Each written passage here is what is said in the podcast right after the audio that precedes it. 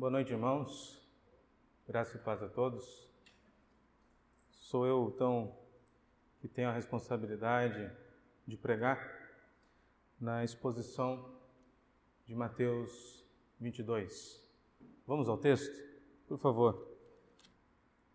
A todos que trouxeram as suas Bíblias, nós vamos primeiramente fazer uma leitura do versículo 1 ao 14. Diz assim: Jesus lhe falou novamente por parábolas, dizendo: O reino dos céus é como um rei que preparou um banquete de casamento para o seu filho. Enviou seus servos aos que tinham sido convidados para o banquete, dizendo-lhes que viessem, mas eles não quiseram vir. De novo enviou outros servos e disse: Digam aos que foram convidados que preparei um banquete. Meus bois e meus novilhos gordos foram abatidos e tudo está preparado. Venham para o banquete de casamento. Mas eles não lhe deram atenção e saíram, um para o seu campo, outro para os seus negócios. Os restantes, agarrando os seus servos, maltrataram-nos e os mataram. O rei ficou irado e, enviando o seu exército, destruiu aqueles assassinos e queimou a cidade deles. Então disse os seus servos: O banquete de casamento está pronto, mas os meus convidados não eram dignos. Vão às esquinas e convidem para o banquete todos os que vocês encontrarem. Então os servos saíram para as ruas, reuniram todas as pessoas que puderam encontrar, gente boa gente má, e a sala do banquete de casamento ficou cheia de convidados. Mas, quando o rei entrou para ver os convidados, notou ali um homem que não estava usando veste nupcial. E lhe perguntou: Amigo, como você entrou aqui sem veste nupcial? O homem emudeceu.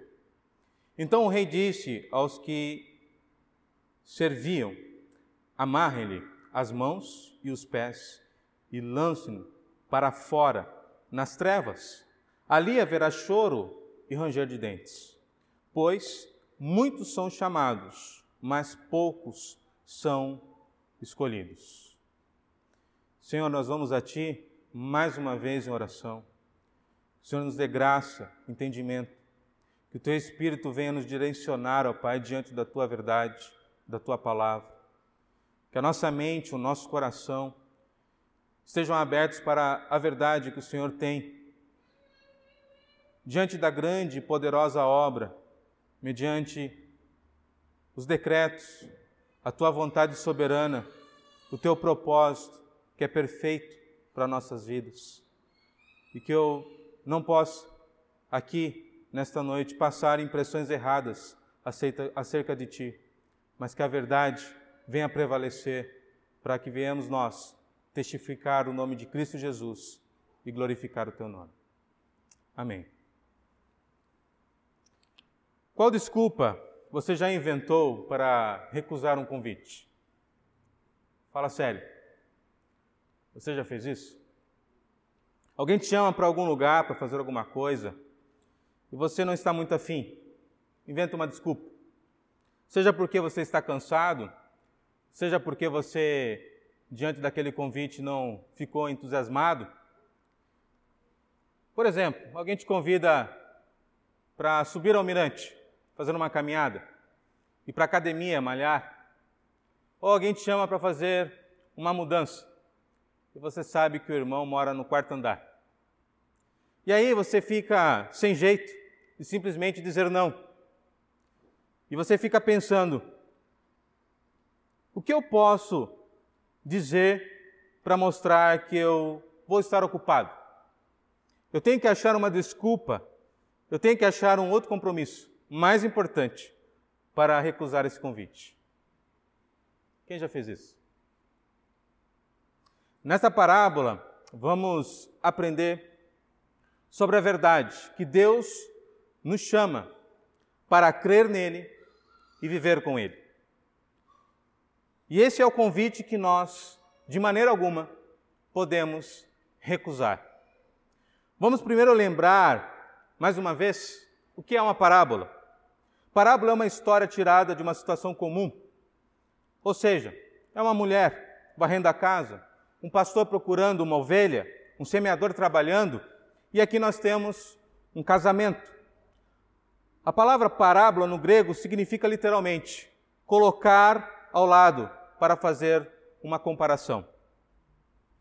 E Jesus se utiliza dessas histórias ou parábolas para falar verdades sobre o reino de Deus, sobre salvação, justificação, redenção e sobre o julgamento final.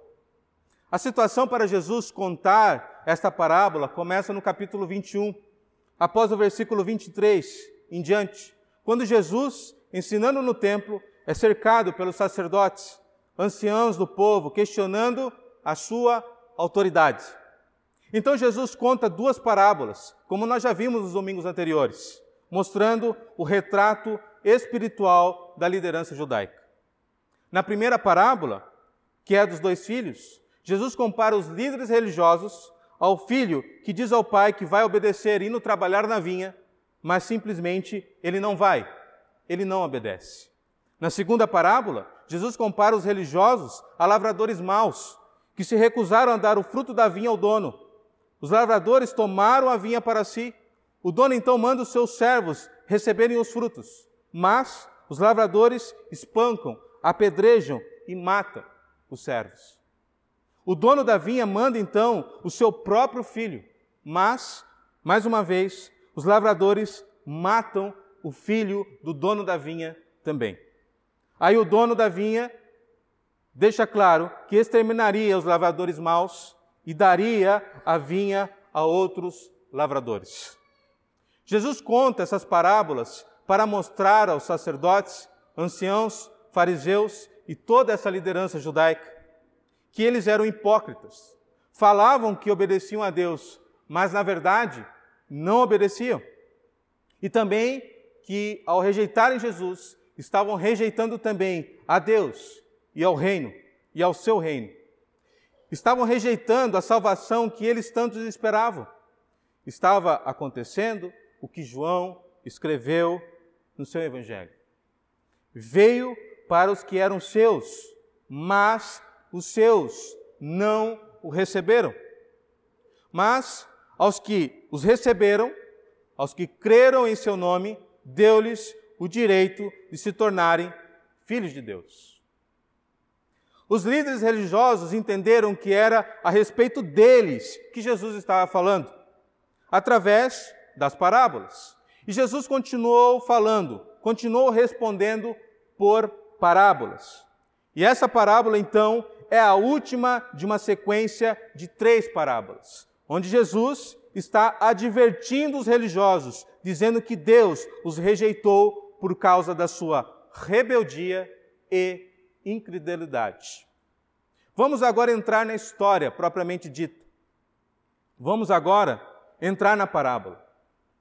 Jesus começa dizendo aí no verso 2 que o reino dos céus, que é sinônimo do reino de Deus, é semelhante a um rei que celebrou as bodas do seu filho. O personagem principal, repare bem, da parábola é o rei. O rei, obviamente, representa quem? Deus. Então vamos prestar atenção nas falas e nas ações deste rei. Esse rei está dando uma festa de casamento para o filho. E aí, claro, já entendemos também que esse filho representa o próprio Senhor Jesus. Até porque a Bíblia retrata o Senhor como noivo. Mas os comentaristas destacam o fato que, como o filho não é mais mencionado na parábola, após o verso 2, o propósito de Jesus na parábola, além do que se representar, é trazer um contexto. O contexto de um casamento da realeza. É algo grande que está acontecendo aqui. É algo importante que está acontecendo. Então, no verso 3, ou do verso 3 ao verso 10, podemos ver o chamado do rei. O rei chamando convidados para a festa. No verso 3, o rei envia servos para chamar os convidados para o casamento. Contudo, precisamos notar que os servos, neste contexto, vão chamar pessoas já convidadas. Porque neste tempo havia um convite para o casamento. E essas pessoas então confirmavam as suas presenças. O anfitrião, que no caso aqui é o rei, ele preparava a comida e a bebida diante da confirmação dessas pessoas. E como nós podemos perceber, essas pessoas então, elas recebem a visita dos servos do rei no dia do casamento, para dizer o seguinte: está confirmado, hoje a abertura dos portões vai ser às 20 horas. Contudo, vejamos, os convidados, no que diz o verso 3, não quiseram ir. Ou seja, simplesmente não quiseram ir. Já pensou? A pessoa confirma a presença na festa do rei, mas quando chega o dia da festa, simplesmente diz que não vai. Eu falei que ia, mas eu não vou. Verso 4. Ainda assim, o rei insiste no convite. Ele manda outros servos chamarem os mesmos convidados falando o seguinte: Eu já preparei o banquete. Meus bois e cevados já foram abatidos. O churrasco está pronto. Vocês são meus convidados. É tudo de graça. Podem vir. Podem aproveitar. Tudo está pronto. É só vir para o casamento. E quando nós falamos de bois cevados, são animais cuidadosamente preparados para o banquete. É algo especial, é algo grande, é comida com fartura, é carne de, é carne de primeira, é vinho do bom, do melhor. Verso 5: O rei está celebrando o casamento, mas os convidados foram no dia, no dia do casamento, indiferentes. Não deram a mínima para o chamado do rei e se foram. Um para o campo, outro para o seu negócio, vender ou comprar alguma coisa. O que eles pensaram? Eu tenho coisa mais importante para fazer. Eu vou cuidar da minha vida. É importante ver aqui que desprezar o chamado do rei não é somente uma gafe social. É um insulto à dignidade do rei. A recusa do convite demonstrava que os convidados não tinham apreço, fidelidade e nem interesse pela dimensão graciosa deste reinado, compartilhado a todos os convidados. Logo, no verso 6, podemos acompanhar que houve aqueles ainda que não somente rejeitaram o convite do rei, mas mataram o mensageiro que estava levando o anúncio do rei, demonstrando não somente indiferença, mas total rejeição, desprezo e rebelião contra o governo deste rei. Aqui, Jesus mostra a razão deles não quererem ir neste casamento. Quais são os motivos? Não vamos? Então, por quê? Porque nós não queremos o Senhor aqui. Nós rejeitamos o seu reinado. E no que depender da gente, nós vamos destroná-lo. Verso 7. Este rei então fica irado e ele manda o seu exército assassina esses homens, queima a sua cidade. É destruição completa. Olha que reviravolta. No verso 7. O rei era favorável a eles. Quando estendeu o convite para que viessem à festa, onde beberiam, comeriam, se alegrariam com o rei. E agora, por causa da rebelião, o rei se irou contra eles. Derramou toda a sua ira contra eles e os destruiu, os aniquilou. No verso 8, o rei fala aos seus servos, mais uma vez, a festa está pronta, mas os, que, os seus convidados, então, não eram dignos. E após a recusa destes convidados, o rei estende o convite. O rei vai dar a festa. Ele vai estender o convite, então, para outras pessoas. No verso 9, ele manda os seus servos convidarem quem eles encontrassem nas encruzilhadas, no caminho, assentado na calçada, na esquina, fazendo o que for. Convide a todos, avise, avise para todos. O rei vai dar a festa e agora ele está chamando outras pessoas. Ou seja, a carne não vai esfriar, o gelo não vai derreter e nada vai se perder a festa vai acontecer. Antes de mergulharmos, então, no contexto, no verso 10, os servos vão pelas estradas e chamam todo tipo de gente, sendo essas pessoas más e pessoas boas. E a sala do banquete fica lotada de convidados. Então, a primeira parte da parábola, até aqui, ressalta o chamado do rei para o casamento. Os primeiros convidados rejeitaram o convite e eles são punidos. E o rei agora chama outros convidados que lotam o salão.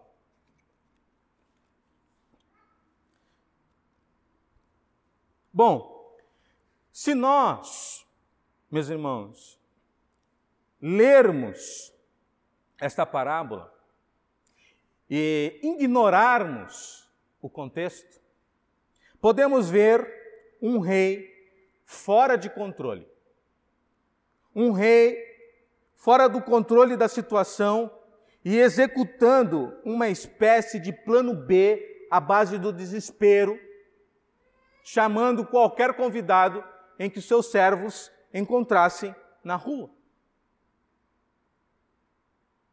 Contudo, toda a exposição, assim como esta parábola, exige que nós viemos encontrar como propósito de toda a Escritura o seguinte: o propósito da exposição é que toda a Escritura, como esta parábola, prevê a obra de Cristo ela prepara a obra de Cristo, ela reflete a obra de Cristo e ela resulta da obra de Cristo.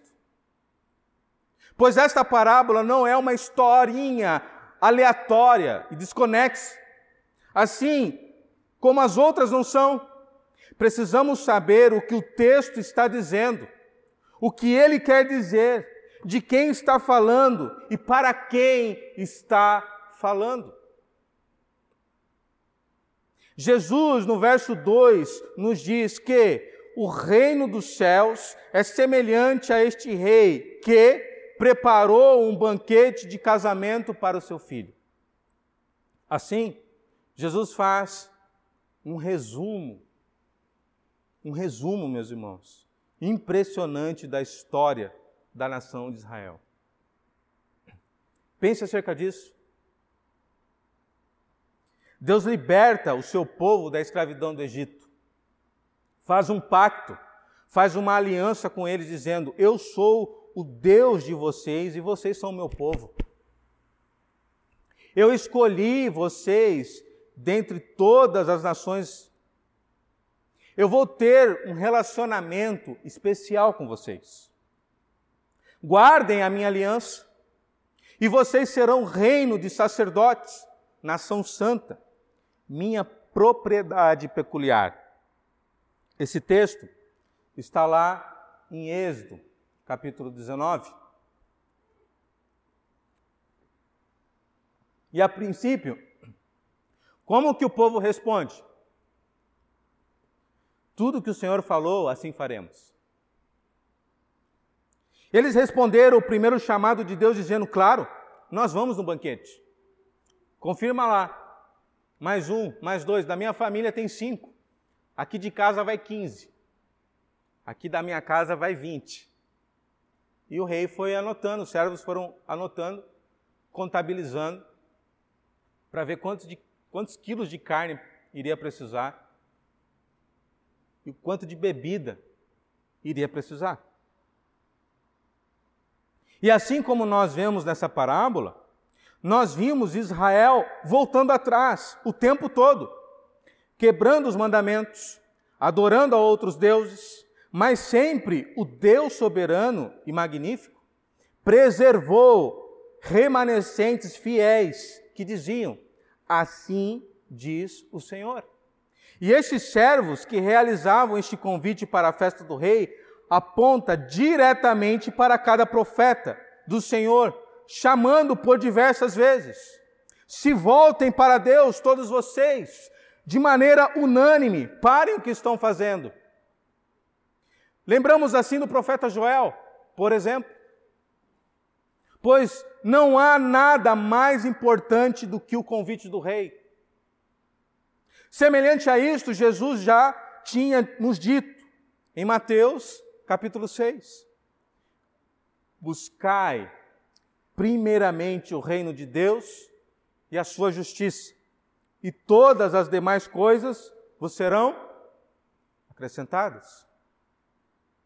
Deus, por meio da sua misericórdia, amor, paciência e graça, envia os seus servos. Pois ele sempre esteve pronto para perdoar. Sempre um convite para um relacionamento íntimo com Ele. Mas Israel não se importou, foi indiferente.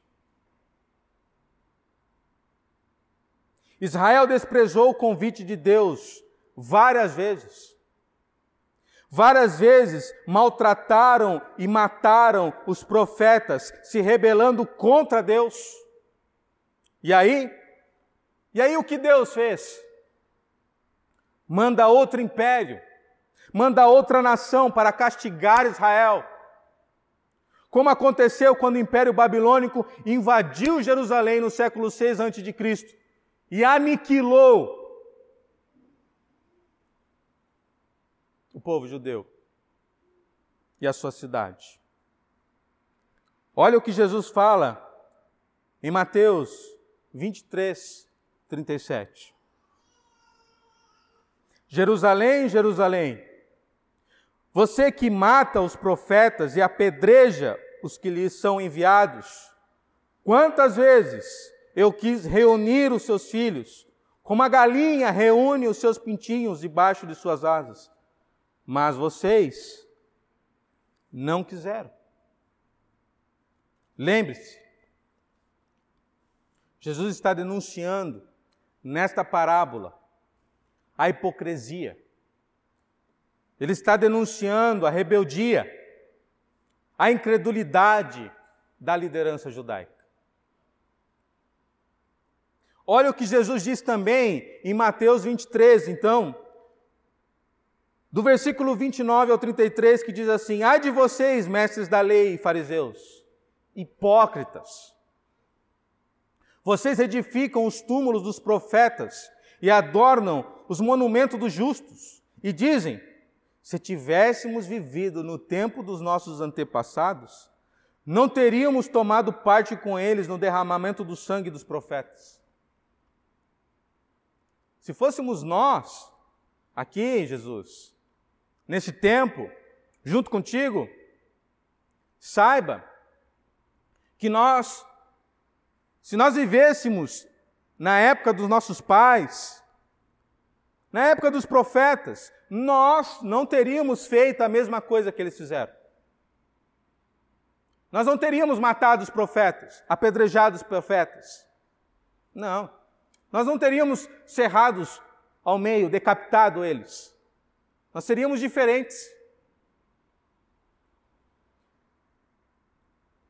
E aí Jesus diz: Assim vocês testemunham contra si mesmos que são descendentes dos que assassinaram os profetas. Acabem, pois, de encher a medida do pecado dos seus antepassados. Porque, na verdade, vocês são serpentes, raça de víboras. Como vocês escaparão da condenação ao inferno? Vocês são iguais a eles. Vocês são iguais. Nesta parábola, Jesus está dizendo para a liderança judaica: vocês são iguais a esses convidados aqui também. Pois, como os seus pais rejeitaram os profetas, vocês rejeitaram, por exemplo, João Batista. Vocês rejeitaram Estevão. E agora vocês estão me rejeitando. Jesus fala: vocês são iguais a eles. Por quê? Porque, da mesma forma que eles fizeram, vocês estão fazendo agora. Por isso, Deus vai punir vocês. Assim como o rei da parábola puniu aos que negaram o convite. Aí você acha que eles se sensibilizaram com essa advertência? Veja que depois que Jesus termina a parábola, eles continuaram rebeldes. E o que eles fazem em seguida? Apenas dois dias depois, irmãos, dois dias depois desta ocasião aqui, os líderes armam uma cilada com o traidor Judas.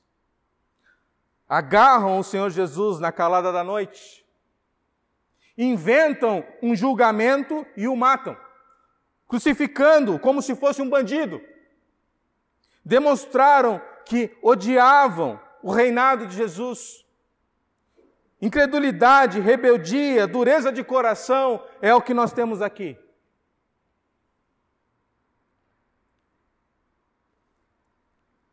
Você acha que Deus não fez nada com eles? A parábola diz que o rei ficou irado, enviou suas tropas e exterminou os assassinos e incendiou sua cidade. Foi exatamente isso que aconteceu anos depois com esses líderes aqui que estavam ouvindo Jesus contar essa parábola. No ano 70 depois de Cristo, sobre no ano 70, depois que Cristo, sob o comando do general Tito, o exército romano invade Jerusalém e massacra os judeus. Destroem a cidade e queimam o templo de Jerusalém. O mesmo acontece. O mesmo acontecimento pela segunda vez não sobrando pedra sobre pedra, como Jesus havia profetizado na parábola. Notem, notem, meus irmãos. Deixar aqui em negrito. Esta parábola tem um caráter profético. O Deus da profecia é o Deus que decretou todas as coisas. Notem que após o término da parábola não havia, não havia a possibilidade do arrependimento destes homens. Por quê? O destino deles está selado. O destino deles está marcado não há possibilidade de entendermos que há um rei aqui sendo pego de surpresa com a negativa do convite. E que, pelo motivo destes homens não terem aceitado o convite, eles estão sendo chamados de indignos de participarem da festa, conforme o versículo 8. Contudo, entretanto, Todavia, o contexto desta parábola nos mostra uma verdade. É por motivo deles, os líderes religiosos, não serem dignos de participarem da festa, que eles recusaram o convite. Repito, se o contexto da parábola é profético, como podemos ver claramente, os convidados não são chamados de indignos de participarem da festa porque negaram o convite. Eles eram indignos e por isso negaram o convite. Irmãos, quando nós olhamos para a parábola das bodas, a questão aqui não é ótica teológica. A questão aqui é zelo pelas Escrituras que nos leva para a teologia que exalta este rei que está sentado no trono, que tem o controle de todas as coisas. Ele é soberano, magnífico e perfeito. Nada foge da sua vontade, ninguém o surpreende, ninguém o pega de surpresa. E nenhum dos seus planos podem ser frustrados. Não existe ótica diante do contexto desta parábola que me possibilite de encontrar, por exemplo, o livre-arbítrio. Não existe. Pode olhar por qualquer ótica, qualquer prisma, a não ser que você negue o contexto. É diante desse entendimento que precisamos voltar ao verso 10, quando os servos do rei saem pelas ruas buscando agora todas as pessoas que puderem encontrar. Gente boa e gente má.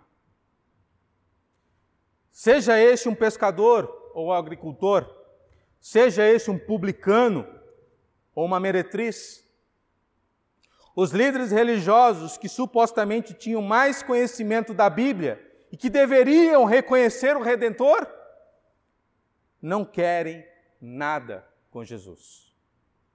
Nada. Eles não querem nada com Jesus. Não querem nada com Deus.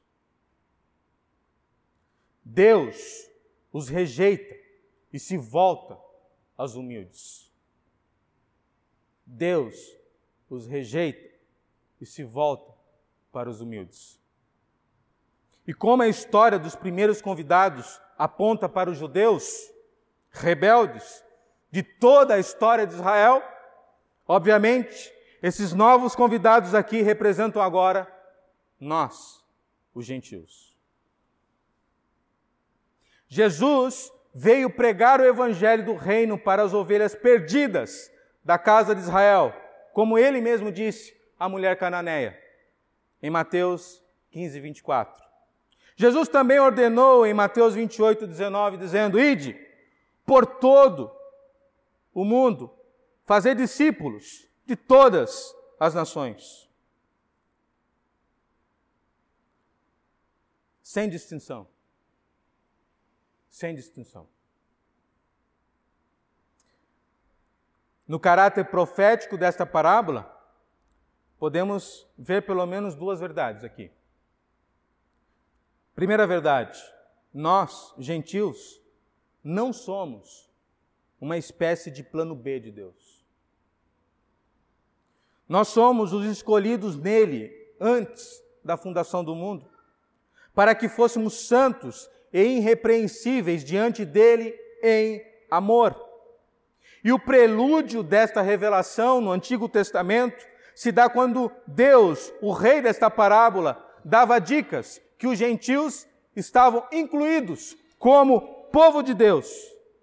Basta lembrarmos da prostituta Raabe, de Ruth ou dos ninivitas, quando Jonas passou por lá.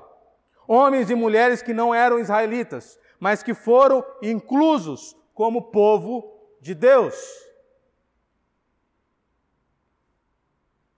Poderia ouvir, ouvir pelo menos um, um amém, né? Amém. Segunda verdade, ao saírem às ruas, não encontraram pessoas para dar desculpas. Nós temos um negócio, nós temos um compromisso, nós estamos ocupados. Não. Eles responderam positivamente ao convite. A sala do banquete ficou cheia. E neste paralelo com o reino dos céus, podemos ver quem é aquele que responde positivamente ao convite do rei. Quem é aquele? Atos 13, 48. Responde positivamente todos aqueles que creem e todos os que haviam sido designados.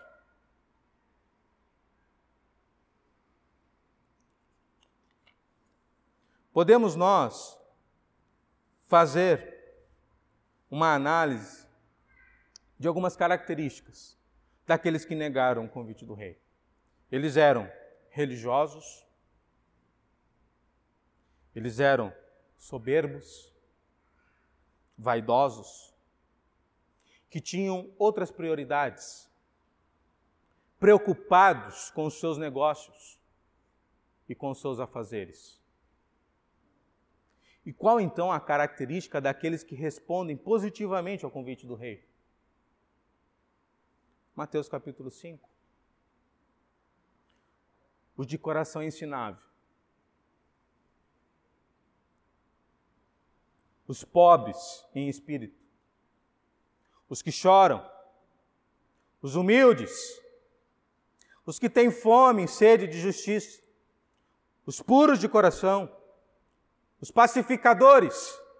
Aliás, tudo o que aqueles líderes religiosos queriam era matar Jesus. Vamos ler agora novamente os versos 11 e 12. 11 e 12. Mas, quando o rei entrou para ver os convidados, notou ali um homem que não estava usando veste nupcial. E lhe perguntou: Amigo, como você entrou aqui sem veste nupcial? E o homem emudeceu. A primeira parte, então, desta parábola nos fala do chamado do rei. Agora, na segunda parte, nos fala de como devemos estar diante do rei. A festa está acontecendo, a sala do banquete está lotada. O rei então entra e nota um homem que não estava usando veste nupcial. Ou seja, nós temos aqui um intruso, meus irmãos, um penetra. A veste nupcial era a veste que os convidados deveriam usar. Apesar das inovações, vamos imaginar aqui uma festa de casamento de gala. Como que o homem vai vestido, meus irmãos? Terno, gravata, calça, sapato. E as mulheres? 15 horas fazendo o cabelo, a maquiagem, aquele vestido rodado, aquela explosão de cores. É assim. Agora imagina você, nesta festa do rei, assentado à mesa, um penetra, um intruso com uma roupa que não é apropriada.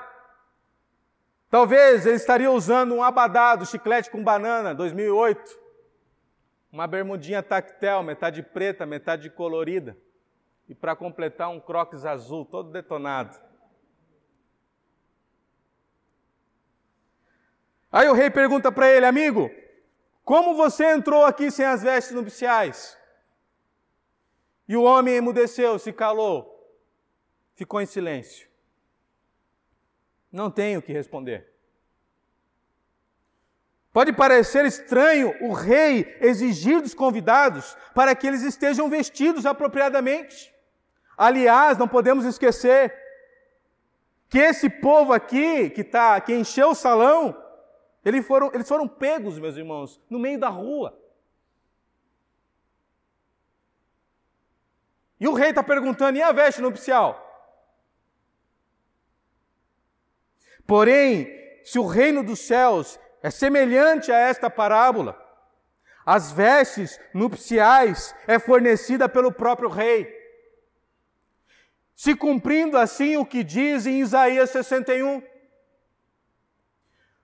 pois ele me vestiu com as vestes da salvação e sobre mim pôs o manto da justiça.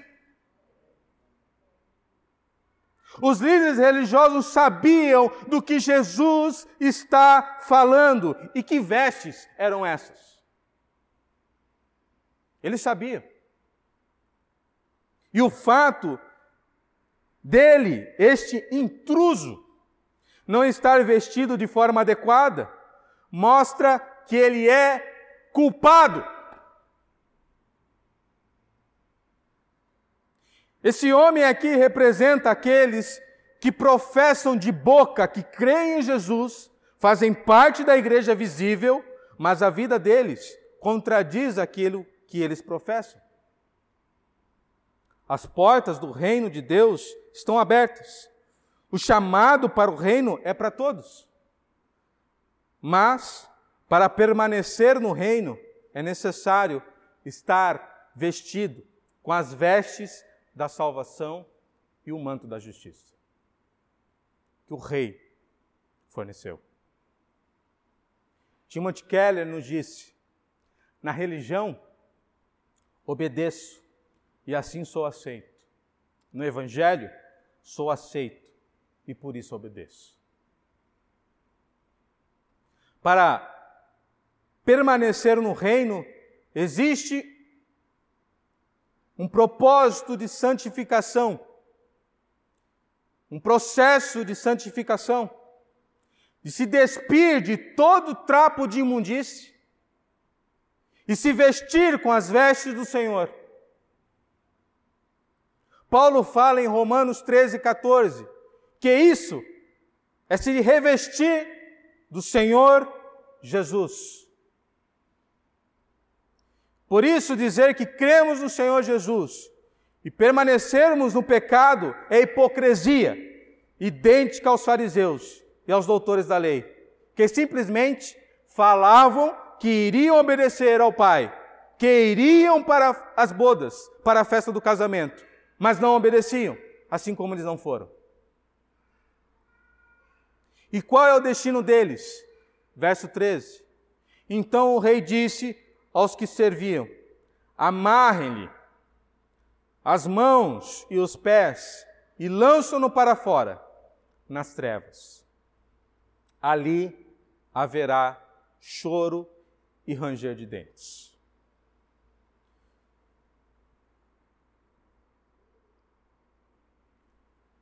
Perceba que na primeira parte, quem despreza o convite do rei é punido.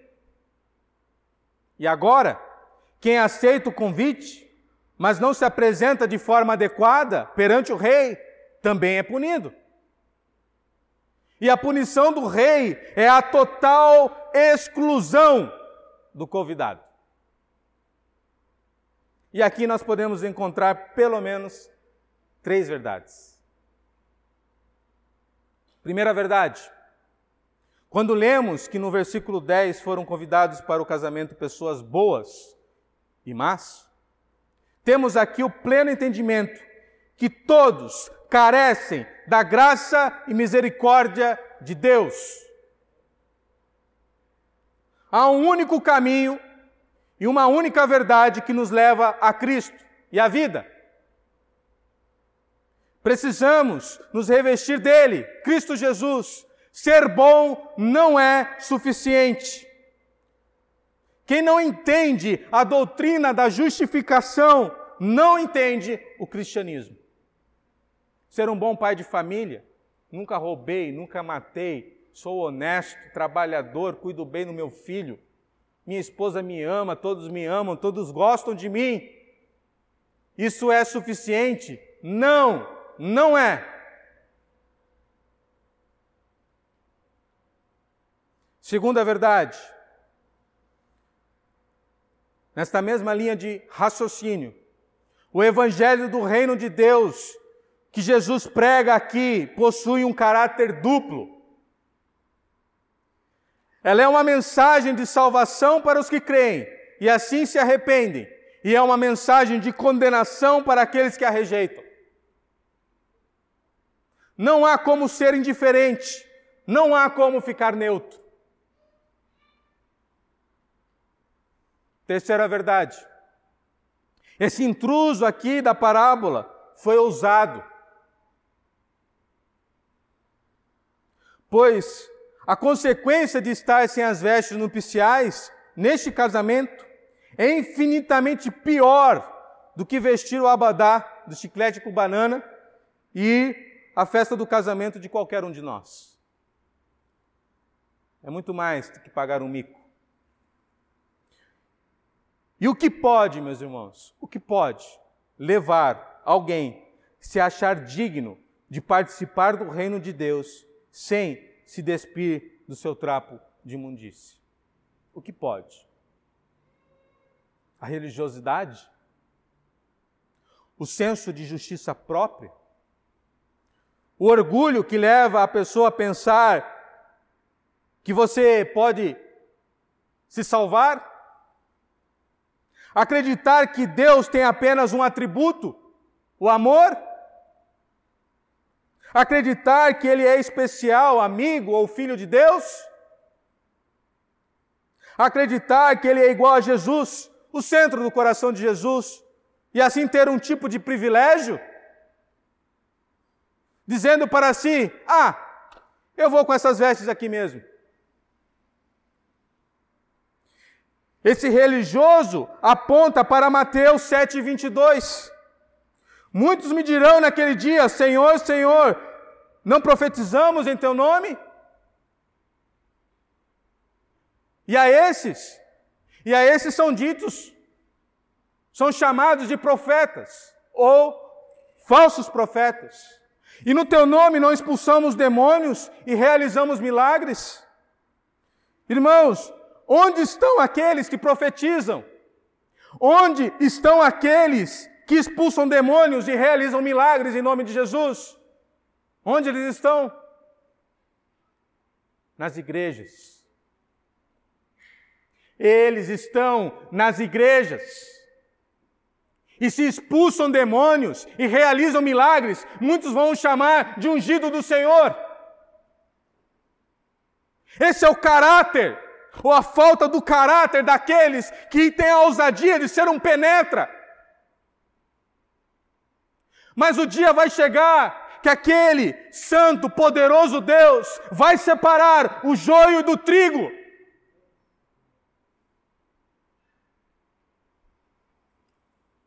Este penetra que acredita nessas mentiras, onde tudo isso que eu falei agora não tem nada a ver com o Evangelho, precisa saber que ele não é especial. Na verdade, ele precisa saber que ele é um depravado, um miserável e tudo que ele precisa é o um inferno. Para estes, o Deus do Evangelho, o rei desta parábola, está irado. Lhe apresento outro atributo de Deus, A espada da justiça divina está o tempo todo erguida sobre a sua cabeça.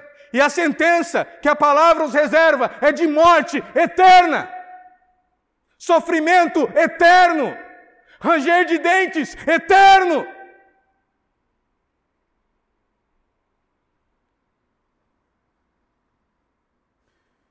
Pense no perigo terrível que ela se encontra em acreditar em falácias, mentiras, heresias. E disso, nossa cidade está cheia.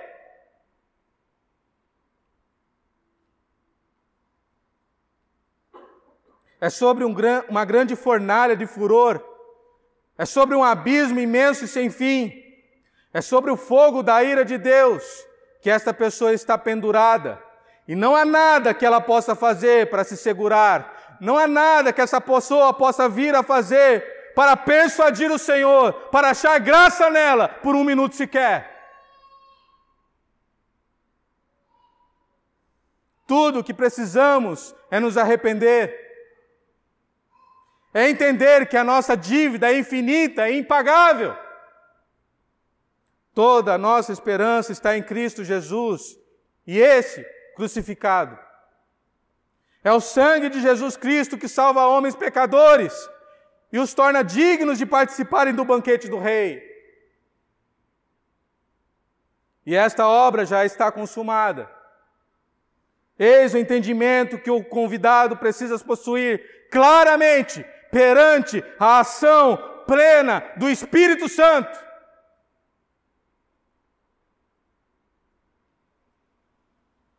Verso 14.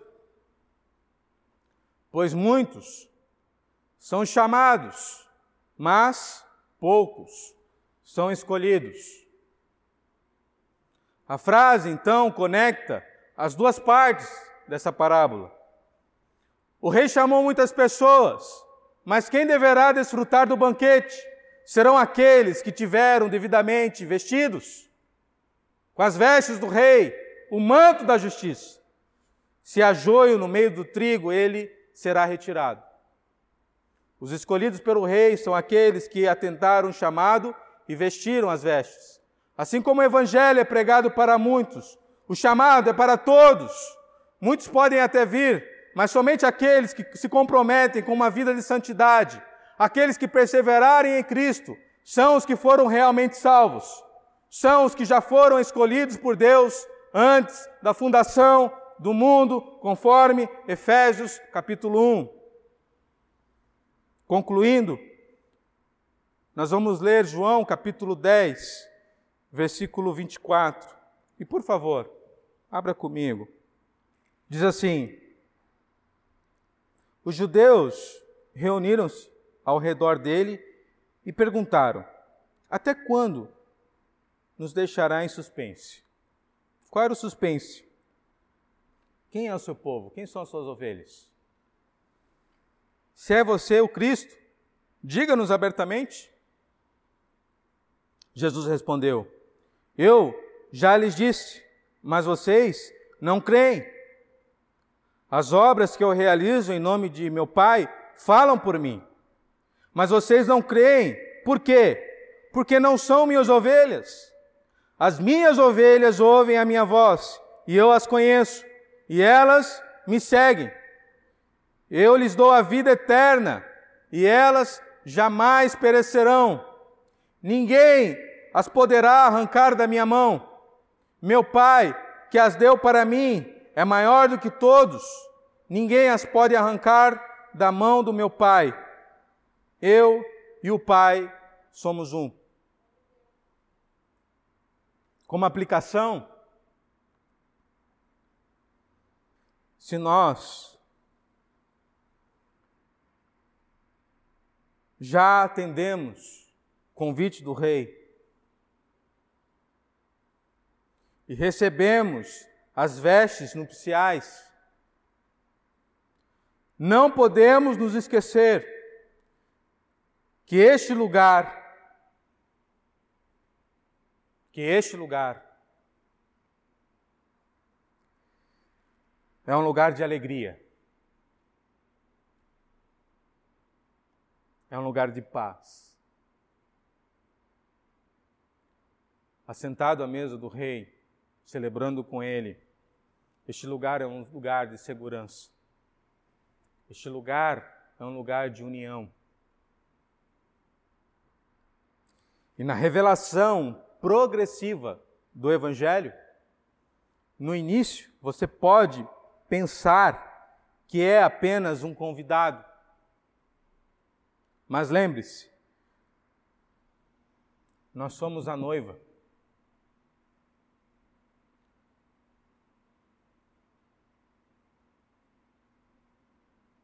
príncipe, o filho do rei, se ele está na parábola das bodas, ele precisa então de uma noiva. E na revelação progressiva do reino, podemos nós entendermos plenamente, claramente, a veste nupcial será aquela que nos identificará como a noiva. Assim como tem sido, como tem sido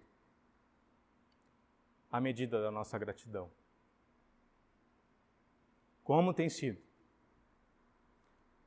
Qual é o nível da nossa gratidão? Qual é o nível, a medida da nossa alegria? Qual é o nível, a medida da segurança? Qual é o nível, a medida da nossa união? Qual é o nível, a medida da nossa expectativa?